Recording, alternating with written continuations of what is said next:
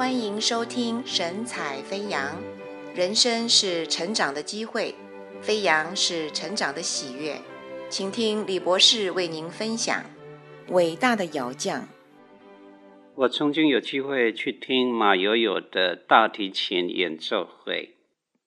华人有一位著名的大提琴家，名字叫马友友。许多音乐杂志认为他是人类历史上两千年来最伟大的大提琴家。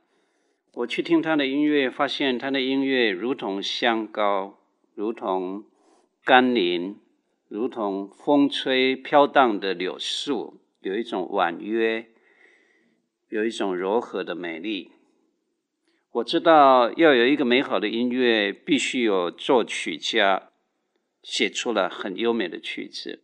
必须也有制琴师制造出来一把频率响应这么美丽的大提琴，也必须有一个演奏家对音乐的了解，表达的这么婉约，这么可爱。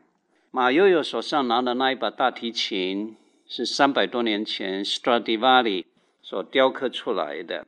三百年前，意大利有一个很有名的制造大提琴的师傅，叫 Stradivari。他精心制造了好多把小提琴、大提琴。他的提琴音色的丰满圆润，全欧洲的制琴师没有人能够超越他。到现在还是稳居历史的泰斗。他所设立的工艺水平就是卓越的代名词。论到如何制造一把完美的小提琴、大提琴，Stradivari 写下这些话。他说。你得上到黑森林，砍下一棵三百年老树的心脏，将它运到希腊，尝个一百年，吸尽雅典名儒的演说精华，又尝尽了希腊鸿儒的悲剧，再运送到意大利，搁置一百年，用古罗马的雄伟气魄来浸透它，然后将它置放在多幅白悬崖上两百年。饱尝潮汐的滋味，接受隆隆雷声、电光闪闪的洗礼，再加上拥抱海浪的歌舞。下一个一百年，你得把它放在凡尔赛宫的豪华夜生活，目睹宫廷建筑的庄严气派和园艺的华美。最后，再经过一百年挪威高山的生活体会，经过雪崩的大场面，耳听瀑布的呼啸声和农夫的稳定脉搏。至于公马，你得娶一个女士的头发，她必须是一个热恋过、犯罪过、到过十字架的脚下祈求拯救的圣徒。现在你有了琴，又有了弓，但只有上帝能磨造一个优秀的小提琴家。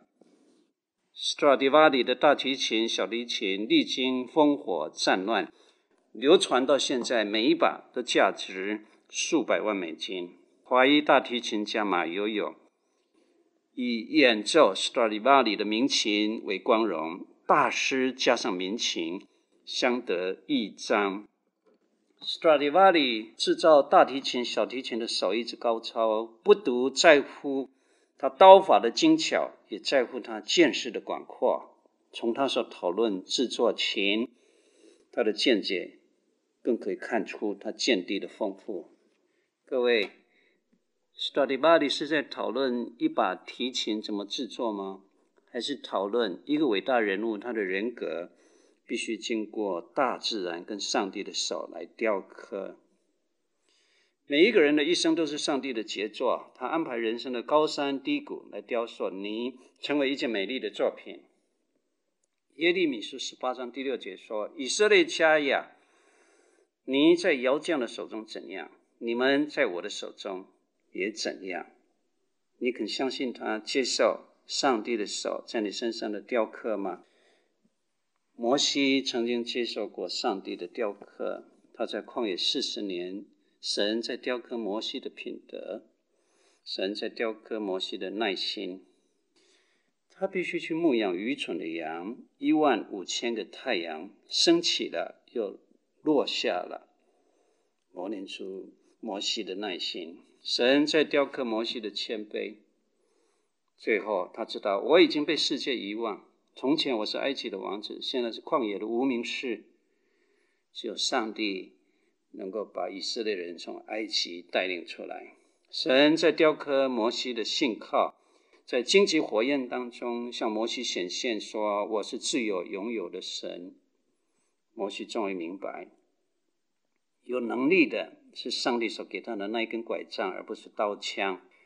你在上帝的学校里吧，恭喜你，经过雕刻以后，你会成为贵重的器皿。